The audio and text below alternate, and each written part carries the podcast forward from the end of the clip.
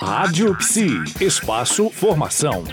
Câncer de mama também acomete homens, mesmo sendo raro, representando apenas 1% do total de casos da doença. E agora, em outubro, o país está todo em campanha, lembrando que é hora das mulheres ficarem em dia com todos os exames.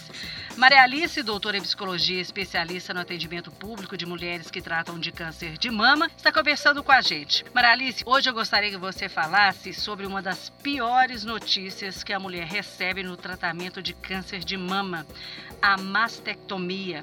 E aí, como é que lidar com essa hora? Como é que é esse momento? Essa notícia é quando você recebe né, a notícia de que precisa fazer uma mastectomia, é um impacto enorme. E as mulheres deviam, inclusive, estar acompanhadas de algum familiar na hora que o médico vai dar o, o resultado né, da, da biópsia. E nem sempre elas conseguem isso precisaríamos, eu acho também de ter, como eu tenho lá no serviço, uma psicóloga para estar junto na sala, para poder auxiliar essa mulher. Então, a psicologia devia estar sempre presente nessa entrevista, porque esse momento é dificílimo. Ela tem que digerir, além da necessidade de uma cirurgia, que a gente sempre tem um pânico em relação a qualquer cirurgia, como aquilo que a gente já falou, que é como é que eu vou dar essa notícia lá em casa, é, Além disso, como é que eu vou perder a minha mama, que é o nosso símbolo mais importante de feminilidade, e tudo que vem pela frente com o tratamento que a gente sabe, que todo mundo sabe que é terrível. Sim. A mastectomia também tem esse aspecto. Ela é uma mutilação, como muitas outras, só que uhum. visível. Porque, por exemplo, quando a gente tira o útero, é, tem também impactos psicológicos, mas Sim. a retirada do útero não é visível. Exatamente. Da mama, sim, é, né? é, a mutilação é invisível. Né? É, exatamente. E agora a mutilação da mama, não, todos vão ver. Agora, nós precisaríamos, quer dizer, as mulheres falam sempre isso, que tiram o chão dela quando ela recebe essa notícia.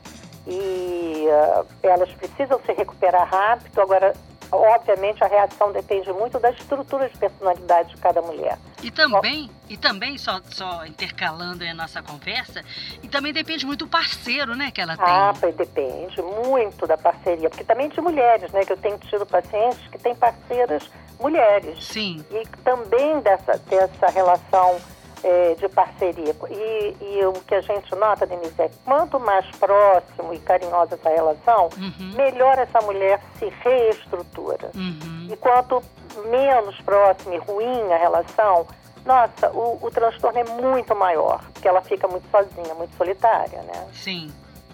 É exatamente sobre isso, né? Sempre quando você tem a proximidade, o carinho das pessoas, o sofrimento diminui, né? Com certeza, e a, a questão do carinho familiar e do carinho da parceria né, sexual afetiva, no caso do câncer da mama, é, é fundamental. Por isso também que a psicologia precisa abrir um espaço para os parceiros e parceiras dessas mulheres, para eles poderem também ter um apoio, coisa que nem sempre nos hospitais a gente encontra. Pois é, na próxima semana nós vamos falar, aprofundar um pouco mais sobre essa questão do papel da psicologia em todo esse processo.